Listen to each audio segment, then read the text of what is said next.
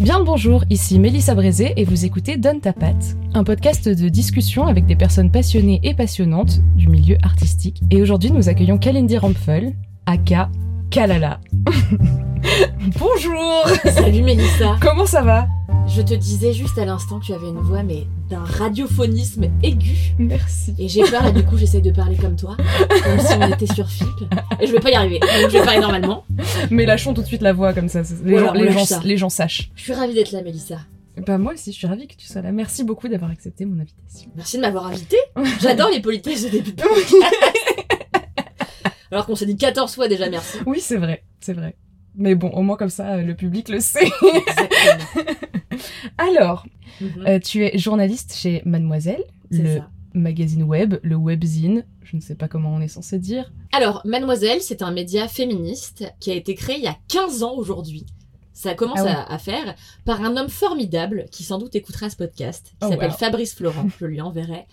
Euh, c'est un média qui a vocation à euh, parler aux vraies meufs de la vraie vie avec des rédactrices qui sont des vraies meufs de la vraie vie. Donc on essaye de pas être des caricatures de journalistes et, et d'autrices comme au L.fr ou euh, chez Gradia pour ne citer aucun euh, de nos concurrents directs. Euh, et c'est un média ultra qui prône la bienveillance, la sororité, et ce même avant que ce soit la mode. Donc nous sommes Oui. des femmes convaincues par ces termes qu'on entend partout aujourd'hui. Et moi, ça va faire quatre ans, ça fera quatre ans dans trois semaines d'ailleurs, que je bosse chez Mad. Je suis arrivée en tant que chef des rubriques cinéma et séries. Donc en gros, mon job, c'est littéralement de voir des films, de voir des séries. Et après, euh, d'en écrire des articles, de parler euh, sur Instagram de, de ces produits culturels, de faire des podcasts, de parfois faire des vidéos qui n'ont pas marché. Euh, donc j'ai arrêté d'en faire très rapidement, Ah ouais? car je ne supporte pas le, le manque de succès. Ça, Pourquoi ça n'a pas marché? Ça n'a pas marché car je pense que j'étais brillante, mais le public n'était pas. pas... C'était à chier. C'était à chier. Alors ça s'appelait Calacho. Euh, et en fait, Pourquoi, Le pourquoi concept- on n'a jamais eu vent de ça t'as jamais vu Mais non, je Eh ben tu vas pouvoir faire ça de ta soirée et faire partie des 30 000 personnes qui ont regardé. Très compliqué pour moi, Calacho. Euh, en gros, le concept c'était je vais au cinéma et dès que je sors de la salle, je me filme en train de faire un débrief à chaud. D'où Ah, mais Calacho. trop bien. Donc c'était de la critique spontanée, absolument pas écrite. C'est ce que je prétends en fait. C'était quand même un peu écrit pendant la séance de cinéma. Et ça a eu assez peu de succès, donc euh, j'ai vite arrêté. J'ai dû faire une dizaine d'épisodes euh, qui n'ont pas donc euh, rencontré le phénomène euh, escompté. Donc ouais, on s'est arrêté. Mais sinon, mon job principal, c'est d'écrire des articles et de participer à un podcast que j'incite tout le monde à écouter, qui Oui. s'appelle Laisse-moi kiffer, qui est d'une bêtise folle où tout le monde a 50% des informations seulement. Euh, où on parle de produits culturels, aussi de, de, de petites et grandes étapes de la vie, euh, d'objets sexuaux, euh, d'hommes, de femmes, de tout en fait. Oui. C'est clairement mon podcast préféré. C'est vrai? Ouais. Oh, ça me fait plaisir. Ouais, T'écoutes depuis le début? Pas depuis le début, j'ai commencé à écouter en janvier 2019. Ok. Voilà. Non mais oui, du coup, voilà, mon job principal, c'est de d'écrire des articles. On a essayé quelques formats un peu plus fictifs de temps en temps, et puis ça m'est aussi arrivé d'écrire pas mal de témoignages. Voilà, aussi Mademoiselle, il y a un côté que j'aime beaucoup, qui est euh, euh, chacun vient un peu raconter sa vie. Tu vois, il y a énormément de Mm. témoignages. Chacun vient raconter son expérience, ce qu'il a envie de faire dans sa vie. Voilà, c'est la voix d'une génération, quoi, un petit peu. et c'est un travail que j'aime beaucoup. Voilà, je tiens à le dire au cas où mes boss euh, podcast. J'aime beaucoup ce travail. Merci de m'avoir employé. Tu fais quelle différence entre le fait d'écrire un article et un témoignage Alors tout simplement, le journalisme, je me base souvent sur des expériences qui ne sont pas les miennes. En fait, le journalisme, c'est un métier de, sourcing, quoi. On va, on va chercher la source d'une information, on va interviewer euh, le sourceur, euh, on va essayer de chercher la vérité, de dénoncer quelque chose, d'amener les gens à réfléchir. Un témoignage, c'est une histoire qui nous est propre. Et par définition, une histoire qui t'est propre, c'est une histoire de laquelle tu peux faire absolument ce que tu veux. C'est-à-dire que tu peux raconter la stricte vérité.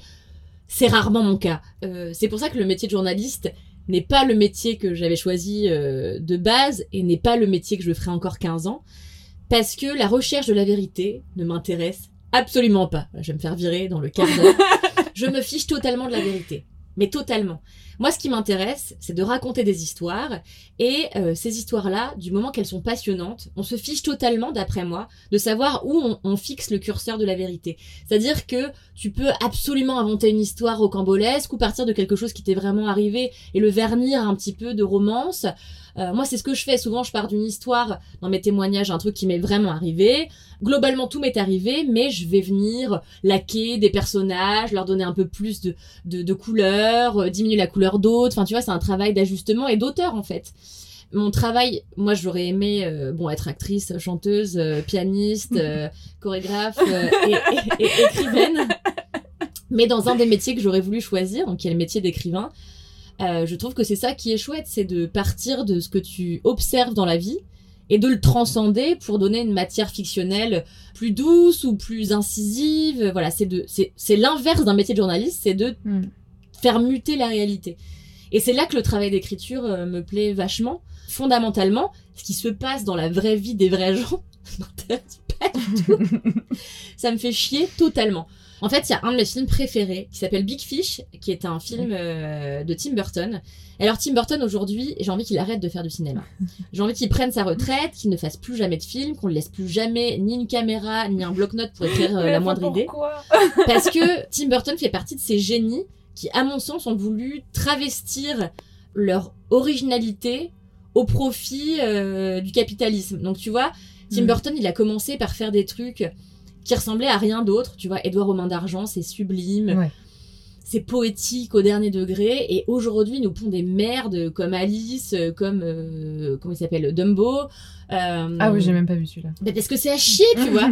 Et en fait, là, ça fait, euh, je sais pas, 10 ans qu'ils nous font des merdes. Je sais pas si tu te souviens de Big Eyes. Je crois pas l'avoir vu non plus. Ah, tant mieux, ne le regarde jamais. C'est la première fois que je me suis endormie au cinéma. Et j'ai failli sortir parce que j'étais là, mec, je t'aime tellement et tu te fous de ma gueule à ce point-là. C'est vraiment décevant totalement. Bref, j'adore Tim Burton quand même. Mais donc pour moi, son dernier bon film, euh, Big Fish, a dû sortir en 2008 ou un truc comme ça. Je l'ai vu sept fois au cinéma. Et c'est l'histoire, alors attention, vous allez vous rendre compte de ma piètre qualité de pitcheuse. c'est l'histoire euh, d'un homme qui s'appelle Edward Bloom. Et en fait, euh, il a un fils qui a vécu dans son ombre à lui. Et ce fils a toujours très mal vécu d'avoir un père qui passait sa vie à prendre la lumière, à raconter des histoires. Et euh, lui, à côté de ce père, il se sentait vivre dans l'ombre. Et en plus, il doutait de la véracité des histoires de son père. Et donc il se fâche avec, euh, avec cet homme jusqu'à ce que son père tombe gravement malade. Et sur son lit de mort, il va retourner voir son père. Et il va apprendre des tonnes de choses euh, sur sa vie passée, sur sa jeunesse. Et euh, il va se rendre compte que son père a une capacité folle à fabuler, à romancer les histoires qu'il raconte. Mais qu'en fait, au fond de cette réécriture d'histoire, existe une petite vérité qui est la vérité de son père et qu'il a juste passé son temps à réécrire et à agrandir et à romancer pour que le poids de la vie lui semble plus léger et plus facile à, à vivre, quoi. Mmh. Et du coup, euh, c'est l'histoire de cet homme qui se rend compte que, comme moi, peu importe le curseur où on place la vérité, ce qui importe, c'est de voyager au travers d'histoires qu'on lit, qu'on écoute, qu'on raconte. Et voilà, c'est mon, c'est mon film préféré et c'est le film devant lequel je me suis rendu compte que c'était pas grave d'être une fabulatrice. Parce que quand j'étais gamine ma mère me disait souvent que j'étais menteuse. Et euh, je lui disais bah non ce que je te dis c'est vrai c'est juste j'ai rajouté des caisses de trucs tu vois. Et c'est ce que j'essaie de conserver euh, à l'écrit. En fait même dans mes articles j'essaie de faire en sorte d'avoir une, une patte. Et en fait même dans des critiques assez classiques euh, ce que je faisais c'est que j'essayais de raconter ma vie au début d'un pitch ou au début d'une analyse euh, filmique pour euh, captiver le lecteur via une histoire de la vie de tous les jours un peu marrante. Et après je les ai rentrés dans le sujet d'un film. Parce que moi ce que je déteste c'est de lire des critiques brutes qui sont que de l'analyse. Parce que mmh. je trouve que ce sont les gens qui écrivent souvent sont des gens qui se regardent écrire euh, se lisent eux-mêmes et s'écoutent parler. Or ce sont les défauts que je déteste chez j'aime pas les journalistes voilà. Je, je déteste les journalistes euh, sauf mes amis bien sûr je vous aime. Mais tous les journalistes qui ne sont pas mes amis je n'ai pas de, je ne suis pas impressionnée, j'ai pas d'admiration pour eux. Voilà, donc euh, c'est ça que j'aime dans le, dans le, enfin dans ce que m'autorise à faire Mademoiselle encore aujourd'hui, malgré le fait que notre média a été racheté, euh, c'est cette, cette, capacité à partir d'une histoire personnelle pour emmener les gens vers quelque chose de plus général, vers un film, vers une, une œuvre. Mmh. Et je trouve que ça fait toujours passer la pilule de l'analyse un peu plus facilement Et euh, tout passe plus facilement quand tu le robes un petit peu de, de romance et, et d'humour surtout. Du coup, est-ce que tu as l'impression que parfois quand tu écris des témoignages ou des articles un peu euh, romancés, de faire un peu un travail de fiction aussi en même temps? Alors c'est... Je, je, je- Ouais, clairement, tu vois, en vrai, c'est ça. C'est pour ça que je pense aujourd'hui. Franchement, si je devais changer de job, euh, je changerais de carrière. Je ne serais plus journaliste Hmm. du tout. Parce que je pense que le seul média qui permet euh, un peu de fiction au début de ces articles journalistiques, c'est Mademoiselle. On ne lit ça nulle part ailleurs, en vrai. C'est vrai. Euh, à part sur des médias américains, mais je ne suis pas Hmm. américaine, euh, et bien que je sois bilingue, euh, je ne, je ne prétends pas pouvoir euh, écrire ce que j'écris en français en anglais. Donc ça te donne un indicateur. Oui, je, pense qu'il y a un petit travail de fiction et c'est ce que j'essaye de modeler au, mieux pour que ce soit, ce soit ma patte. Ouais, je, pense en vrai que de toute manière, euh, je vais finir par changer de travail et que serai, je ne serai plus journaliste parce que c'est de moins en moins un métier qui, qui m'attire. Euh, je pense que ça a quelque chose, et je, j'en parle avec beaucoup d'honnêteté, je pense que ça a quelque chose d'égocentrique, euh, ce que je veux, moi. C'est j'aimerais arrêter de parler des autres et j'aimerais façonner la matière première de mon travail et de mon existence en fait. Donc euh, je vraiment j'en ai marre de donner la parole à des gens. J'aimerais que ce soit à moi qu'on donne la parole parce que j'ai j'ai envie de raconter tellement de choses que voilà, c'est peut-être un processus égocentrique qui me vaudra d'être détesté par absolument toute ta communauté. Je ne sais... bon, petite communauté. Enfin, c'est pas grave, elle existe quand même. je sais pas, en, en soi, je pense que c'est un peu euh, le, le but de tout travail artistique parce que tu commences toujours par partir de toi-même pour euh, arriver à, un objet qui est plus ou moins proche de toi. Mais quand tu fais un, un travail artistique quelconque, c'est qu'à un moment, toi, t'as besoin de sortir des choses de toi aussi. Donc, moi, ça me paraît pas égocentrique C'est que vrai. t'aies envie, Ça t'aies besoin de parler de toi et de ce que tu ressens et de ce que, enfin, tu vois. Et du coup, t'es en train de dire que par extension, tous les artistes partent un peu de l'égocentrisme pour aller plus Bah, loin. oui, bah après on met un on met un terme très euh, négatif sur euh, le terme égocentrique. Je suis mais- d'accord. Mais c'est ça l'est pas forcément. C'est important d'avoir un minimum d'ego et c'est important aussi de de se recentrer sur soi-même et de savoir ce qu'on pense et de savoir ce qu'on veut et Et c'est par l'individualité qu'on raconte l'universel, parce qu'en vrai, on est toujours persuadé d'avoir une pensée ultra unique. Quand ce qu'on pense est souvent ce que pense notre voisin, ce que pensent euh, plein de nos amis, Mhm. etc. Donc on a toujours l'impression de regarder le monde par une lucarne qui est minuscule et qui est juste la nôtre, quand en fait on parle l'universalité dès qu'on parle de soi. C'est quelque chose que j'ai beaucoup appris, notamment via mon ancien boss qui s'appelle Fabrice Florent, qui est quelqu'un que j'aime beaucoup, qui m'a toujours dit ça. Au début, je lui disais, mais attends, mais les gens s'en battent les couilles, non, de ma life. Là, je leur raconte des trucs. Je raconte ce qu'a bouffé ma, ma gardienne au petit-déj. Enfin, tu vois, tout le monde s'en fout. Et il me disait, mais non, Cal, tu te rends pas compte, si tu parles de toi, ça parlera aux autres. Les autres sont des toi par Mhm. extension, pas, pas, pas forcément par définition, on est tous différents, tu vois, mais Enfin, on aime dire qu'on est tous différents. En soi, j'ai l'impression qu'on a plus de similitudes qu'on a de différences oui. foncièrement dans notre manière de penser, de réfléchir la vie, l'existence, les arts, etc. On a d'énormes similitudes. Alors je rebondis. Alors Fabrice Laurent, on en a déjà parlé dans le podcast euh, parce que j'ai déjà parlé plusieurs fois de Histoire de Daron, qui était l'épisode avec Bernard Marot qui parlait du fait qu'il allait bientôt être papa. Voilà. Donc, Ok. On, on a pas mal parlé. Euh, voilà. Ça c'est juste pour resituer Mhm. pour euh, la commu. Mais tu fais bien. Quel professionnalisme. du coup, quand tu donc là en ce moment t'es en congé sabbatique, Mhm. mais dans les périodes où tu es au travail quotidiennement, euh, du coup t'as une obligation de sortir un article par jour. Oui, un article par jour, c'est le minimum de chez minimum. En fait, euh, la manière dont ça se passe chez Mademoiselle, c'est à peu près que le matin, on doit sortir des news, donc euh, de l'actualité chaude. Et l'après-midi, on a plus de temps pour euh, essayer d'aller fouiller un sujet et sortir, pas forcément le jour même, mais dans la semaine, un article un peu creusé avec des intervenants, des Mhm. spécialistes. Chez Mademoiselle, on privilégie évidemment les femmes, donc on va aller chercher des, des expertes sur un sujet. Et puis moi, mon métier, il est un peu particulier par rapport aux autres euh, rédactrices de, enfin journalistes de Mademoiselle, c'est que moi, je vais beaucoup au cinéma. Donc en fait, moi, souvent l'après-midi, je suis au ciné, quoi. D'accord. ok. L'après-midi, souvent, je suis au ciné, ou alors j'écris une critique d'un film que j'ai vu la veille ou l'avant-veille. Euh, et en fait, moi, pendant un an et demi, presque deux ans, en plus de mon travail journalistique, j'étais aussi à la régie euh, commerciale de Mademoiselle. Donc je dealais des contrats en direct avec les distributeurs de cinéma, ce qui au début m'a fait vachement chier et ce qui au final euh, m'a vachement servi parce que ça m'a appris tout un autre pan du métier du cinéma, qui est le métier de la distribution et comment les distributeurs vont essayer de faire la publicité de leurs films. C'était un truc, euh, un angle mort en fait de ma Mm. connaissance du cinéma, et c'est vraiment passionnant. Et c'est super chouette de pouvoir parler avec les distributeurs, parce que moi, la en vérité, j'aimerais écrire, réaliser et jouer dans mes propres films.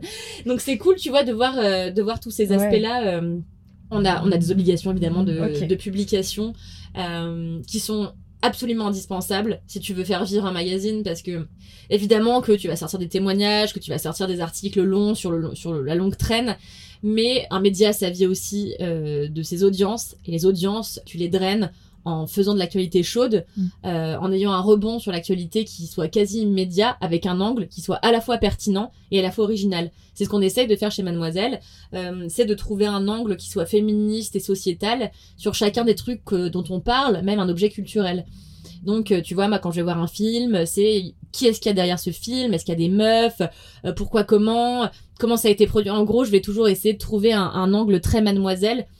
C'est ça qui est cool, tu vois. Je vais pas faire comme un, un Parisien qui prend l'actu générale et le traite de manière un peu, euh, un peu générale. Donc c'est un aspect qui est chouette, un aspect quasiment de, je sais pas comment dire, mais voilà où tu, tu vas chercher le petit truc qui va intéresser les gens plus que juste traiter une information. C'est, c'est le petit bonus de Mademoiselle que font énormément de médias bien sûr aujourd'hui, mais euh, on a fait assez tôt Hmm. en fait. D'accord. Est-ce qu'au bout d'un moment, ça t'a à un moment donné l'impression de tourner en rond ou d'être en manque d'inspiration ou de avoir l'impression d'écrire tous les jours la même chose, même si c'est pas le même film ou la même série? Est-ce que t'as ressenti ça à un moment? Bien sûr. Alors en fait, euh, c'est très cyclique comme euh, sensation, c'est-à-dire que mon année se découpe en général en gros morceaux comprenant plusieurs mois. Puis bon, moi avant Mademoiselle, j'étais déjà journaliste depuis quelques années, euh, j'ai été euh, free, puis euh, avant j'ai fait plein de stages dans des grosses boîtes, genre le L et tout. Mm. Après j'ai pigé pour des médias exceptionnels comme euh, le blog de Jardiland. Euh, J'écrivais des articles, je raconte ça toujours, mais des articles sur euh, les comment euh, s'occuper d'un jardin en hiver, sachant que j'ai vraiment jamais réussi à entretenir un cactus. Donc vraiment entretenir un jardin verdoyant en hiver, c'est pas dans mes compétences. Les animaux les plus petits d'Instagram, enfin tu vois, j'ai travaillé déjà avant Mademoiselle, c'est pas mon premier job. Et euh, attends, c'est quoi la question? Ah oui.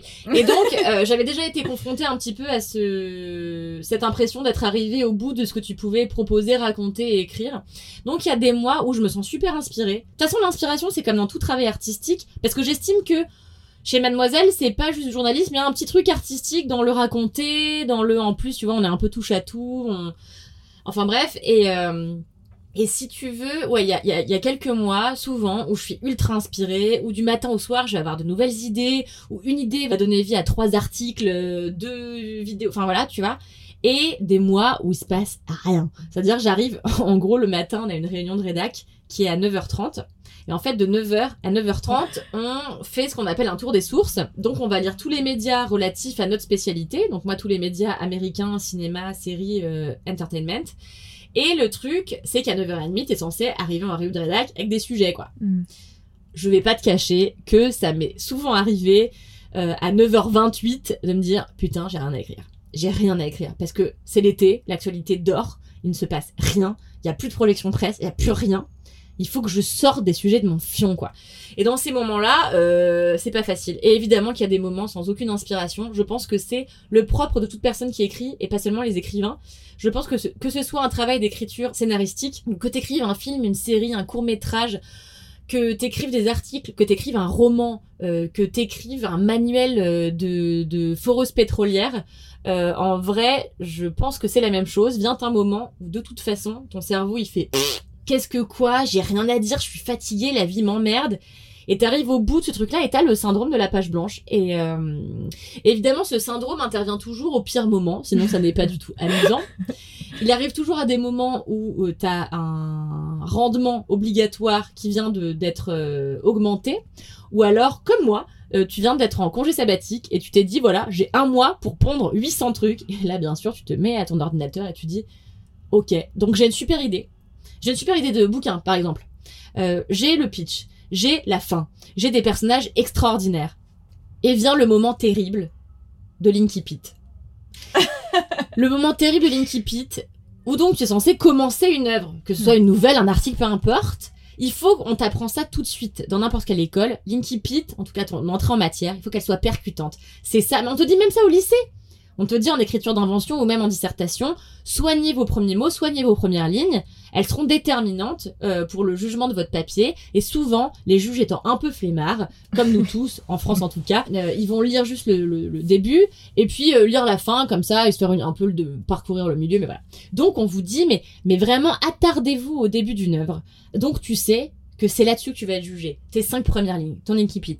Et je vais pas te cacher que chaque fois que j'écris quelque chose, je le refais 50 fois et que ça m'est tout à fait arrivé de passer deux heures à me dire bah je sais pas, j'écris trois mots, je les efface. hein, c'est- très compliqué. De toute façon, l'écriture est un processus et un art extrêmement cruel qui ne souffre pas d'approximation, euh, qui ne souffre pas de fainéantise et qui oblige à se confronter à sa propre médiocrité et à évidemment le, la subjectivité des gens qui vont lire, écouter, quoi. Donc euh, c'est un domaine difficile. Oui. c'est un domaine difficile et donc ta question c'était est-ce que t'as- parfois t'es à court d'inspiration? Évidemment. Encore plus quand tu quand t'as des trucs du réel, c'est-à-dire il y a pas de sujet, Mm. il y a rien. Faut vraiment que t'ailles chercher une vieille histoire d'un vieux gars dans Larzac à qui est arrivé un petit truc. Enfin, tu vois, t'en viens Mm. à, à, à faire les fonds de tiroir. Et moi, ça m'est arrivé l'année dernière de me dire putain meuf, t'as envie d'écrire un témoignage, mais t'as tout raconté. Parce qu'en vrai, ça fait 4 ans que je suis sur Match, j'ai raconté toute ma vie dans les Mhm. moindres détails. Puis moi, j'ai des, des noms de plumes qui me servent à raconter ma vie sexuelle un peu trash. Mm. Donc si tu veux, j'ai tout raconté, tout.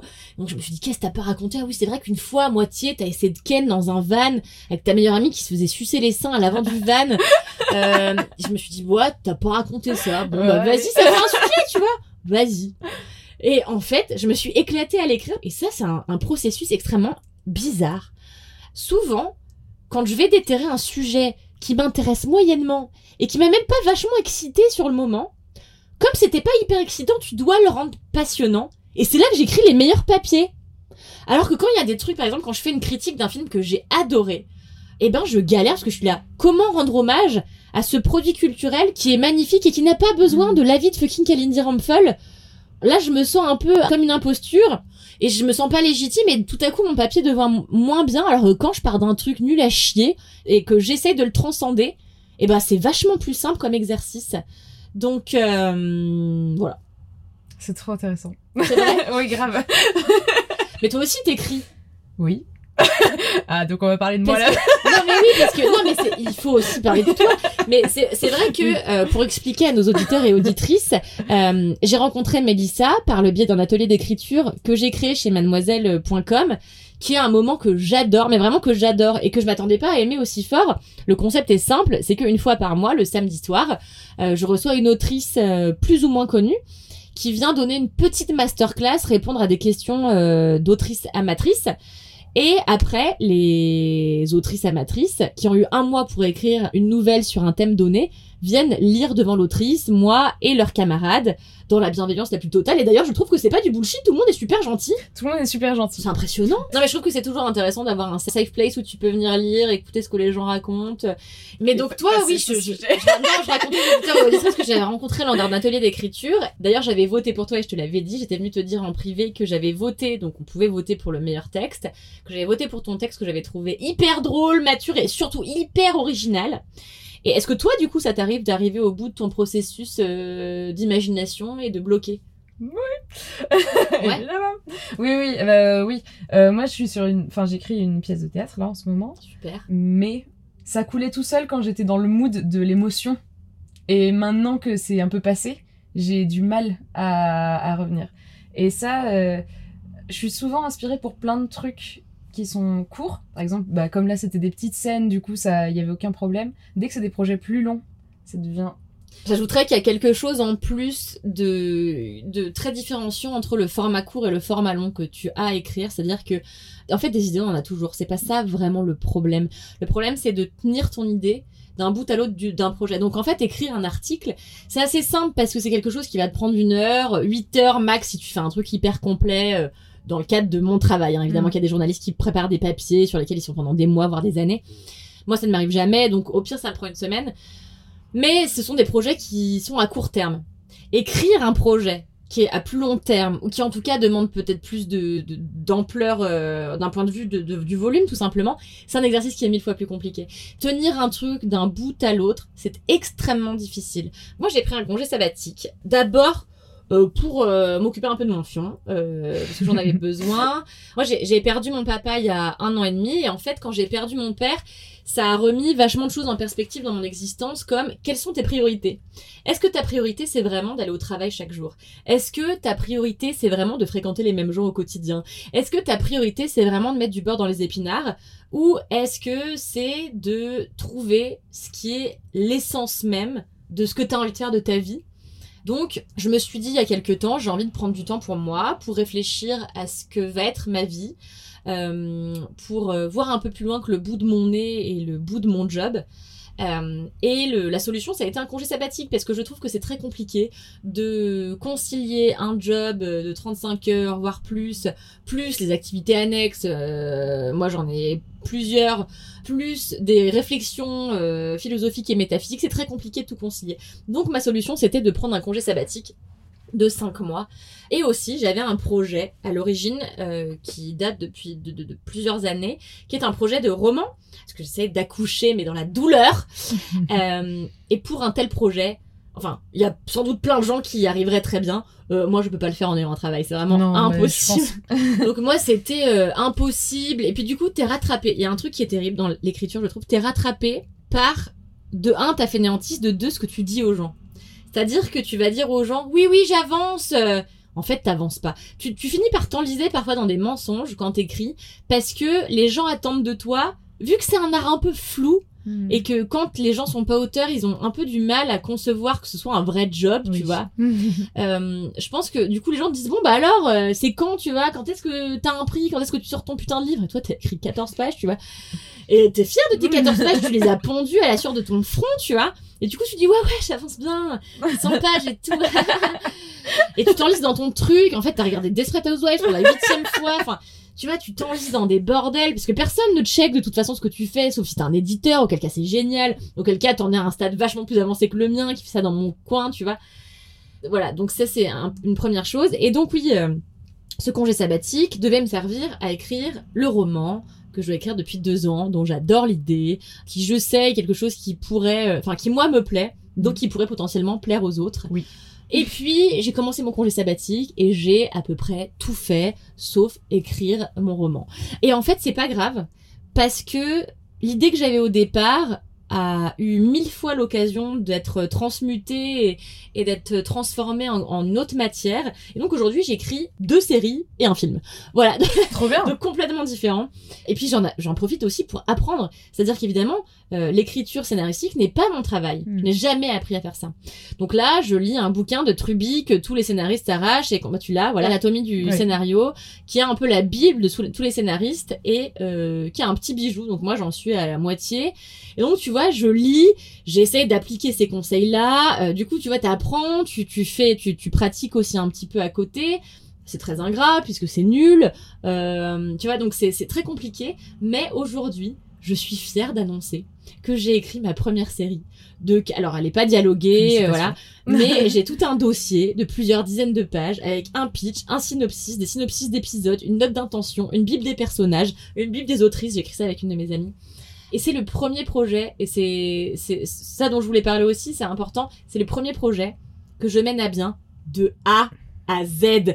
Parce que c'est ça qui est dur, c'est de tenir sur la longueur. Et là, en deux mois, on a pondu un truc dont je sais pas si les autres seront fiers, mais nous, on en est putain de Mhm. fiers. On en est putain de fiers parce qu'on a tout mis dedans. On a mis toutes nos idées, tout notre amour pour. Moi, je suis fan de cinéma d'horreur, donc j'ai mis toutes mes idées pour l'horreur en conciliant ça avec mes envies d'écrire quelque chose de sociétal, de féministe, de profondément humaniste. J'ai écrit des personnages qui, je pense, sont des personnages réalistes puisqu'ils ont été inspirés par des gens que et mon ami et moi connaissons. Euh, mais en tout cas, je suis fière de pouvoir dire que j'ai écrit quelque chose de A à Z, que ça sorte un jour ou que ça ne sorte jamais. Peu importe, j'ai réalisé un projet à bien sans que personne me le demande. Parce que c'est ça aussi qui est très ingrat parfois, c'est quand personne ne t'attend. T'as tendance à croire que tu- ça ne sert à rien. Ça sert jamais à rien. En fait, au pire, euh, tu t'es confronté toi-même à tes peurs et t'as réussi à faire quelque chose dont tu seras fier de toi. Au mieux, ça marche. Donc il y a rien à perdre pour les gens qui nous écoutent et qui n'osent pas passer euh, le cap de euh, s'imposer soi-même euh, des projets d'écriture ou même ça peut être un, autre domaine artistique.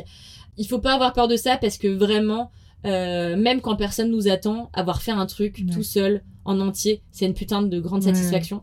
Et j'en profite important. pour conseiller à toutes les personnes qui nous écoutent. J'en parle dans chaque podcast auquel je suis invitée toute ma vie. Je conseille un, un livre qui Ah. s'appelle Libérez votre créativité Dont on va parler. de Julia Cameron, qui est la bible de plein d'artistes, que ce soit des sculpteurs, euh, des ébénistes, des acteurs, des scénaristes, des danseurs, des chorégraphes. C'est la bible de beaucoup d'artistes. Julia Cameron, en fait, c'est une américaine qui a euh, euh, été poétesse, réalisatrice, actrice, euh, euh, et qui a, accessoire, mais ça vaut quand même le coup de le dire, été la femme de plusieurs artistes notables, de, grands réalisateurs. Et en fait, elle a commencé par dispenser euh, des conseils à ses amis, aux professionnels du, du milieu du cinéma qu'elle connaissait, qui lui ont dit Attends, mais tes conseils, ils sont super précieux. J'ai l'impression que ça marche, en tout cas dans l'exercice de mon art. Est-ce que tu devrais pas euh, donner des cours? Donc, elle devient professeure à New York. Ensuite, on lui dit, mais attends, mais ça c'est dommage que ce soit accessible qu'à des gens qui payent, euh, je sais pas, 50 000 dollars l'année. Euh, Est-ce que tu devrais pas en faire un bouquin? Donc, elle en fait un bouquin, ça s'appelle Libérer votre créativité. Ce, ce bouquin a le pire titre de la Terre et Oui, la pire couverture, ça donne pas envie. Mais en anglais, je crois pas qu'il s'appelle comme ça. Mais j'aimais pas trop le concept de euh, gourouisation de la société avec euh, des gens qui prêchent la bonne parole et d'autres qui la reçoivent euh, en étant un peu des bénis oui oui. T'as trouvé le titre? Alors, le titre en français, en fait, c'est pas que libérer votre créativité, c'est libérer votre créativité, deux points, oser dire oui à la vie. C'est ça, exactement. Et Ce qui est un peu drôle. enférique. Hein. Euh, du coup, Putain, j'avais oublié. ah, The Right to Write, Right, c'est quand bah, même un peu plus stylé que libérer votre créativité. Dites oui à la vie.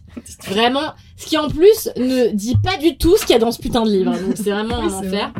J'étais contre la gourisation et l'acceptation de toute parole, euh, si tant est qu'elle soit dite par quelqu'un qui a publié un livre. J'aimais pas ce, ce rapport-là que je trouvais quasiment fasciste, euh, si on va dans le jusqu'au boutisme, et un petit peu... euh, et finalement très capitaliste. Donc j'étais vraiment pas pour ce truc-là.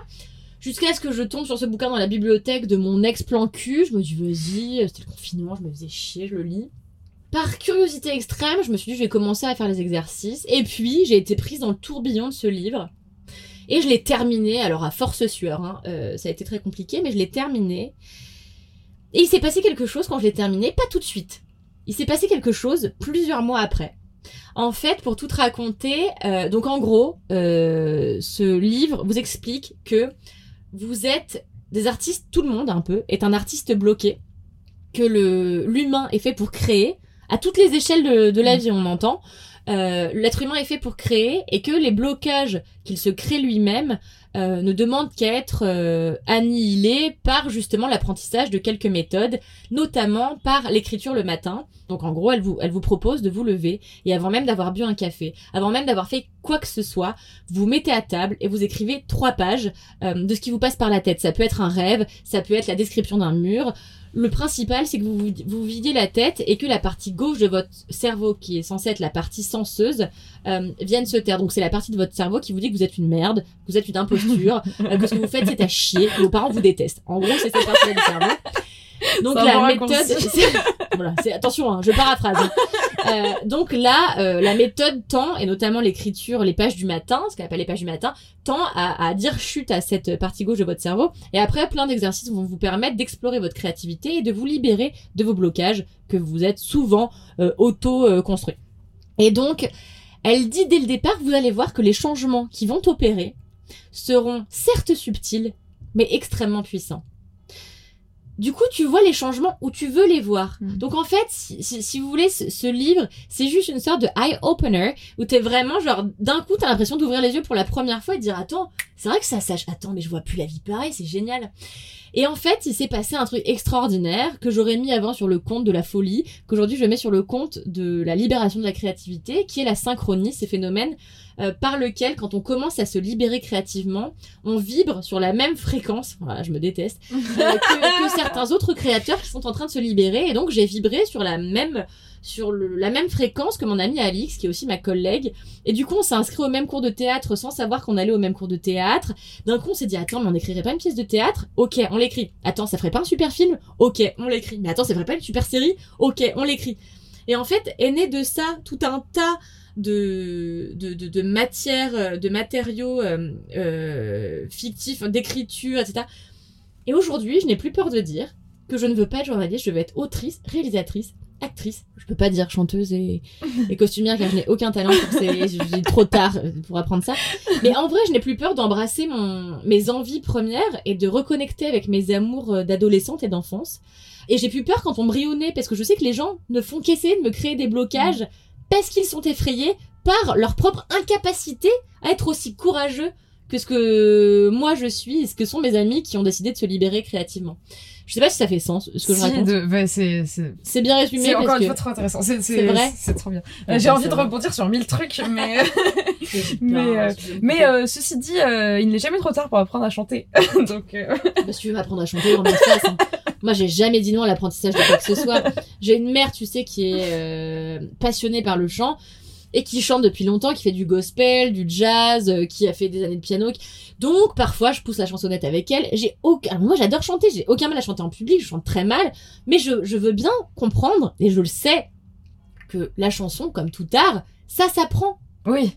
Oui, c'est c'est le truc le plus technique ever. C'est Mais vrai oui, ça s'apprend. Oui, oui. Bah, tu vois, d'un- d'un point de vue euh, technique, moi, quand je dois faire les trois en même temps, euh, je sais que tu dois le- danser, chanter et jouer la comédie. ce qu'on fait en comédie musicale. Euh, le plus compliqué, c'est de tenir la technique vocale. C'est le premier truc qui a tendance à se barrer en couille. Mais euh, la technique vocale, elle, elle prend en compte plein de trucs euh, à l'intérieur de ton corps. C'est le cas aussi quand tu danses, mais tu l'as intériorisé. Tu penses Ok. même plus. Euh, en théâtre, c'est plus émotionnel, donc c'est différent. Et vraiment, techniquement, vocalement, c'est des trucs, euh, même quand tu l'as conscientisé, faut encore un petit peu y penser. Donc si t'es essoufflé par la danse, en fait, ça a tendance à se barrer très vite. Ok. Par contre, euh, vu que c'est une technique, la bonne nouvelle, c'est que tout le monde peut apprendre, comme toute technique. Tu veux dire que, est-ce que c'est vrai que du coup, une personne qui a une voix amphérique et très fluette, très aiguë, euh, voilà, peut quand même Oui. réussir à chanter Mais oui, bien sûr. Oui, oui, de ouf. Mais ça Donc la chanson voit. est un art euh, qui est à la portée de tous. Mais en fait, chanter, c'est parler et respirer d'une manière euh, mélodique. J'avais Enfin, jamais genre, pensé à ça. C'est juste ça. Du coup, oui, tout le monde peut J'avais parler et jamais respirer. pensé à ça, Mélissa. c'est vraiment parler, enfin respirer d'abord et parler ensuite. C'est Ouais. vraiment ça. Ouais, c'est littéralement ça. Et c'est ce que. Ok, je suis chanteuse. En fait, je trouve que quand tu commences à, à apprendre un art, t'as envie de les apprendre tous, t'as envie de passer d'un à l'autre, et encore, c'est à toi que je dis ça, vraiment. Je trouve ça formidable, cette capacité à non seulement maîtriser plusieurs arts différents, mais en plus, à les concentrer et les faire tous en même temps. ah, mais ça, ça, Ça par me- contre, c'est un enfer. Enfin, c'est. C'est ton J'adore. job, Mélissa! Non, j'adore C'est ton quotidien, putain Oui, non, mais j'adore Mais, euh, oh là là, quel enfer C'était la première fois, pour le coup, cette année que je que je faisais cet exercice-là, de vraiment faire les trois en même temps, parce que j'ai toujours chanté, j'ai toujours dansé, j'ai toujours fait du théâtre. Voilà, j'ai tout commencé très tôt, donc tout séparément, ça, ça passe. Enfin, voilà, ça, évidemment, il y a des défauts, comme tout, c'est des métiers où on n'a jamais fini d'apprendre, donc euh, il y a toujours des trucs à retravailler. Mais voilà, je m'en sors dans les trois séparément. Les trois ensemble, encore, chanter et interpréter, ça va. Danser et interpréter, ça va très bien, parce que c'est un peu différent. Mais le cardio, et puis là en plus, bon, Ah ouais. en plus, année Covid, année avec des masques, et vraiment euh, le cardio, mais quel enfer, mais quel enfer Tu finis les chansons, en fait, tu te rends compte que... En fait, c'est très bizarre cette sensation, quand t'as le... En fait, t'es juste à bout de souffle, et t'es là, en fait, j'ai pas le choix, faut que je continue ma chanson, et la choré. Donc tu te pousses, genre tu pousses ta voix, t'as tout ton air, tu le sens monter dans ton visage. Là, Allez, il faut que je sorte la note, c'est parti tellement... Ta vie, c'est Uno Stress. Mais grave. Mélissa, je veux être toi. Ta vie, c'est vraiment Uno Stress, putain! c'est marrant. On parlait euh, de l'inspiration. Mhm, L'inspiration était venue de ma question vis-à-vis du fait que tu écrivais quotidiennement. mhm. Euh, et donc tu as parlé de libérer votre créativité. Et donc c'est très bien parce que ça fait un lien entre tout ça. Donc quand elle te dit d'écrire tous les matins, toi t'as senti une vraie différence euh, dans ce travail d'écriture quotidien? J'ai jamais fini ce livre. J'ai commencé ce livre. Mhm. Moi j'ai pas supporté. Parce que moi ce truc de d'écrire tous les matins, ça me fout une angoisse. Mhm. Que du coup c'était pire. J'arrivais plus à écrire derrière. Parce que j'ai un peu du mal avec les trucs routiniers de base. Et Non, moi j'écris tous les matins là. Ah oui, ah oui tiens, c'était une Non, non, question non, que je non, te non, poser non, aussi. non, non, non, non, non, je... non, ce serait mentir. Hein. Je pourrais mentir, euh, c'est pas le but. Donc non, j'ai écrit tous les jours pendant le... les dou- donc la méthode dure 12 semaines. Donc pendant ces trois mois-là, j'ai écrit tous les matins. J'ai fait ça pendant environ 7 mois. Euh, ce qui, franchement, je suis pas peu fière. Bah, c'est énorme, ouais. Parce que j'ai trouvé ça énorme. Euh, je le fais plus parce que ça va sembler très bizarre. En gros, pendant, que- euh, pendant la fin de. Quand je- quand j'écrivais, je me suis fait larguer. Pour la première fois de ma vie.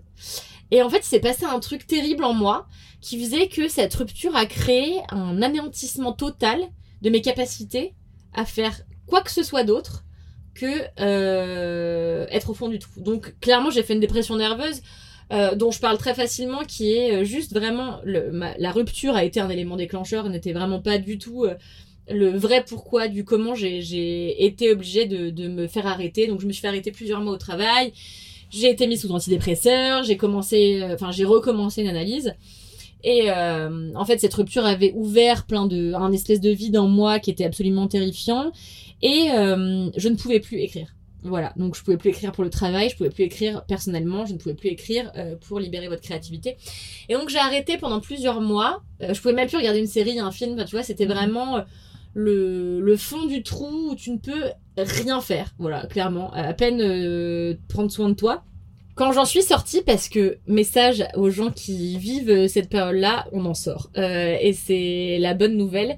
Quand on voit le bout du tunnel, euh, on peut recommencer à avoir une vie tout doucement qui redevient normale. Mais pendant plusieurs mois, voilà, j'ai eu une vie euh, qui s'est arrêtée. Donc, euh, impossible d'écrire. Et j'ai essayé de reprendre depuis. Et étonnamment, euh, le processus d'écrire le matin me reconnecte à ce moment de ma vie où j'ai été euh, Hmm. plus bactère. Sachant qu'avant, pour moi, la dépression nerveuse, c'est pas du tout un podcast sur la santé mentale, mais c'est pas grave. Euh, on parle Euh, souvent de ce genre de trucs. c'est vrai euh, oui, oui. Bah, c'est- souvent très lié en plus, hein, de toute Oui. façon. Et donc voilà, donc l'é- l'écriture des pages du matin me, me ramène quelques. Donc il y a un an, il y a un an, et c'est une phase de ma vie que j'ai envie de ne plus jamais revivre évidemment. Je pense que le travail que je fais en psychanalyse, le travail que je fais au yoga, qui me permet de me libérer vachement de mes angoisses et de mes névroses, euh, feront qu'un jour je pourrai euh, reconnecter à cette écriture matinale en étant totalement exorcisée de ce moment-là, parce que c'est ridicule, je vais pas m'arrêter Mm. de de d'écrire le matin parce que il s'est passé ça. Euh, pour l'instant, j'y arrive plus. Quand j'étais régulière, euh, je le faisais tous les jours, et en fait, Julia Cameron explique quelque chose qui est que quand tu zappes un jour, euh, enfin quand tu n'écris pas pendant une matinée alors que tu as l'habitude d'écrire tous les matins, euh, tu déprimes et t'es grincheux. Et je ressentais ça. Et je ressentais aussi que ça impactait mon écriture, donc que j'étais moins inspirée. Parce qu'en fait, évidemment, en fait, c'est comme tout. Je trouve que plus tu fais l'amour, plus t'as envie de faire l'amour. Plus tu cours, plus t'as envie de courir. Plus tu fais du yoga, plus t'as envie de faire du yoga. Plus tu jou- joues sur scène, plus t'as envie de jouer sur scène.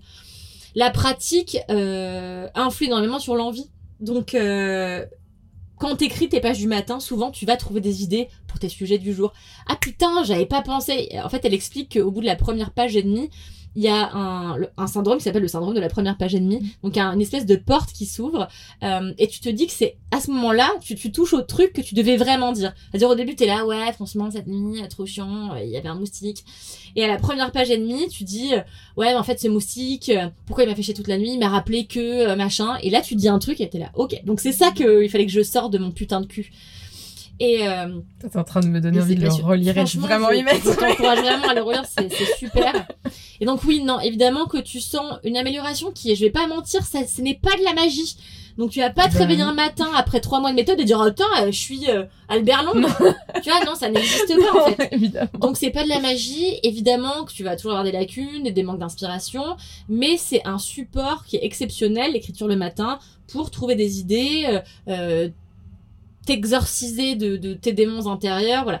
Donc je répète aux gens qui me disent moi je vois pas trop la diff, ça n'est pas de la magie évidemment qu'on devient pas un génie du jour au lendemain. Euh, le- les changements encore une fois sont subtils mais sont puissants et interviennent dans le temps. Mais rien que le fait que tu dises euh, ce truc de la page et demie là, que ensuite tu touches vraiment à ce dont il fallait que tu parles, psychologiquement je trouve ça hyper intéressant. Et pour moi, la psychologie et le truc artistique, c'est genre li- lié. Enfin, moi je suis toujours en, en hyper euh, analyse de tout. Et du coup, ça m'aide à comprendre plein de trucs. Et artistiquement, c'est fou. C'est dingue. En fait, les deux sont tellement liés. Les trucs psychologiques débloquent des trucs artistiques et les trucs artistiques débloquent des trucs psychologiques. Et et il y a un lien entre les deux qui est. Je, je, je sais pas. Pour moi, on peut pas euh, ne pas lier les deux, quoi. Je comprends. Et, et du coup, c'est ça m'étonne pas qu'il y ait ce truc de la page et demie. Qu'au début, t'es un peu en surface et au final, après, t'écris. En fait, je pense que si tu te penches dessus, c'est tellement intéressant sur ce que tu peux découvrir de toi-même Exactement. et en apprendre encore plus sur toi et c'est trop bien. Ah non, mais c'est pour ça que je, je pense vraiment que c'est un exercice euh, passionnant. Et en effet, si tu peux lire, j'ai commencé moi la thérapie, donc, donc une analyse en même temps que je faisais euh, libérer votre créativité.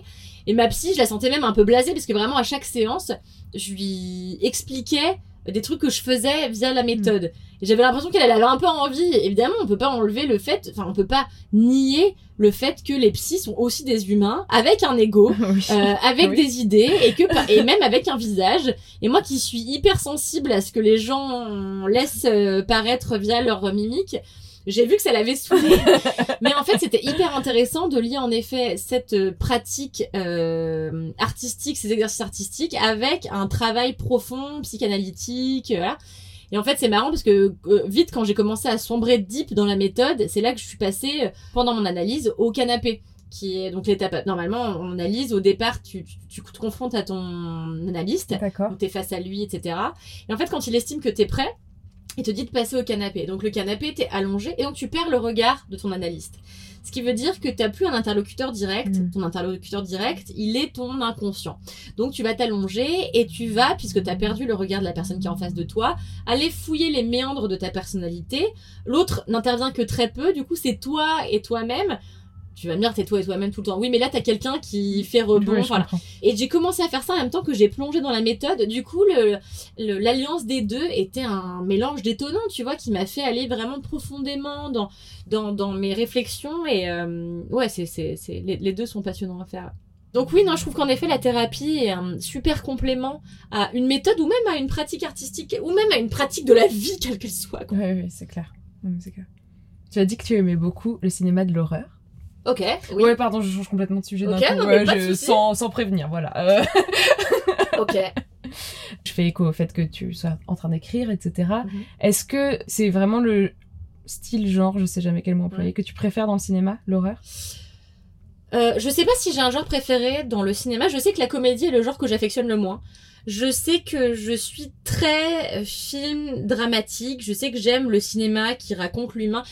En fait, c'est très étonnant. Il y a cette dichotomie, ce paradoxe en moi qui me fait apprécier à mourir les films des frères Dardenne qui j'aime le cinéma de l'humain dans ce qu'il a de plus commun, dans ce qu'il a de plus voilà, c'est l'histoire de ton voisin qui a un cancer ça va me passionner au dernier degré parce que je vais retrouver un peu de mon humanité chez, chez cette personne et chez cette histoire. Et j'aime le cinéma d'horreur précisément pour euh, les arguments inverses. Mm. J'aime le cinéma du n'importe quoi. Ce que j'aime beaucoup dans l'horreur, c'est qu'aussi il est souvent grand guignolesque. Oui. J'aime le grand guignol, j'aime le nimp, j'aime euh, les fadaises, j'aime les histoires abracadabrantesques. Donc je dirais pas que c'est mon style préféré, je je- j'ai pas de style préféré, je pense que c'est un cinéma qui exprime une des facettes de l'une des facettes de ma personnalité et j'aime l'horreur.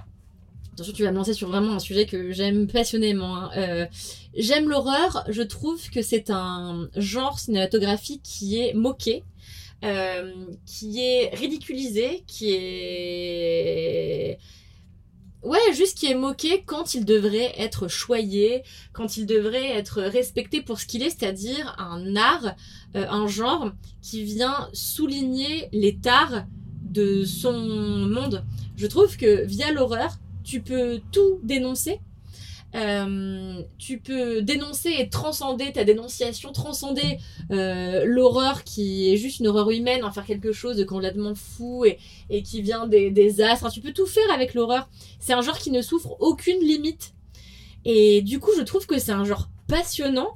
Euh, en plus, au-delà de juste ce qu'il exprime, ce qu'il raconte et ce qu'il transcende, c'est un genre dans lequel on a commencé très tôt à mettre euh, des femmes en avant. Donc c'est et sa force et sa faiblesse au cinéma d'horreur, c'est que donc euh, très tôt t'as eu des, des, des femmes qui étaient les héroïnes quand en fait on était encore en train d'invisibiliser les femmes par ailleurs. Toutefois, ces femmes-là, elles, étaient souvent euh, enfermées dans des stéréotypes. Tu vois, t'avais la Scream Queen, t'avais la Final Girl. Voilà, elles répondaient à des clichés. Donc, qu'est-ce qu'il faut considérer? Est-ce qu'il faut considérer que c'est cool parce qu'elles étaient quand même mises en avant? Ou est-ce qu'il faut considérer que c'est l'inverse et que c'est insupportable de mettre des femmes en avant pour en faire des caricatures et des visions grotesques de, de ce qu'est notre genre? Je sais pas où est la réponse, je sais juste que c'est un genre qui en tout cas a mis en avant des femmes très tôt, même si elles n'étaient pas derrière la caméra, même si elles consommaient moins ce genre-là que les hommes. Mais du coup, je suis quand même contente qu'on ait un genre filmique qui mette ces meufs en avant. Je trouve que c'est, même si t'as, elles répondent en effet à des clichés, ça, ça, elles demeurent quand même des femmes souvent fortes. Tu vois, même si la final girl, il faut qu'elle soit vierge, qu'elle soit pure, que ce soit une jolie blanche, mignonnette. Ouais, c'est insupportable, ça répond à plein de clichés d'une société patriarcale. En même temps, on a vécu pendant très longtemps dans une société patriarcale. Le féminisme n'est à la mode que depuis très peu d'années. Donc euh, voilà, mais si on voit les choses par le prisme d'un avant, euh, je trouve que c'était déjà pas mal de voir des meufs niquer des gueules, niquer des gars, niquer des, des monstres, s'en sortir et ne pas se faire décapiter seconde deux. Donc dans un monde où on veut tout et son contraire, où on veut mettre des meufs, mais à la fois pas comme ci, pas comme ça, je trouve que l'horreur était une solution assez tôt euh, dans, la, dans, dans, dans un cinéma progressiste. Donc vraiment j'aime j'aime l'horreur pour plein de choses. Moi, mon, ma série que j'essaie, donc notre série que j'écris avec euh, mon ami Alix Martineau, qui est quelqu'un de brillant que tu devrais totalement inviter dans ton podcast, euh, que j'écris avec Alix Martineau, euh, c'est une série d'horreur qui essaye de, de, de, de mélanger l'horreur pure, c'est-à-dire des codes euh, du, du surréalisme et du, et du gore et du sinistre, avec un, un propos assez militant. Euh, en fin de compte, je vous en dis pas plus. J'espère que vous pourrez le découvrir sur Netflix euh, d'ici trois ans maximum, sinon je me suicide. Mais ouais, l'horreur, je trouve qu'elle est pas assez. euh, elle est très consommée. Ça qui est étonnant, ça qui m'agace profondément chez les consommateurs de l'horreur, c'est qu'elle est très consommée, mais les gens qui la consomment la méprisent. Oui, oui, oui. Et c'est insupportable. Comme la télé-réalité.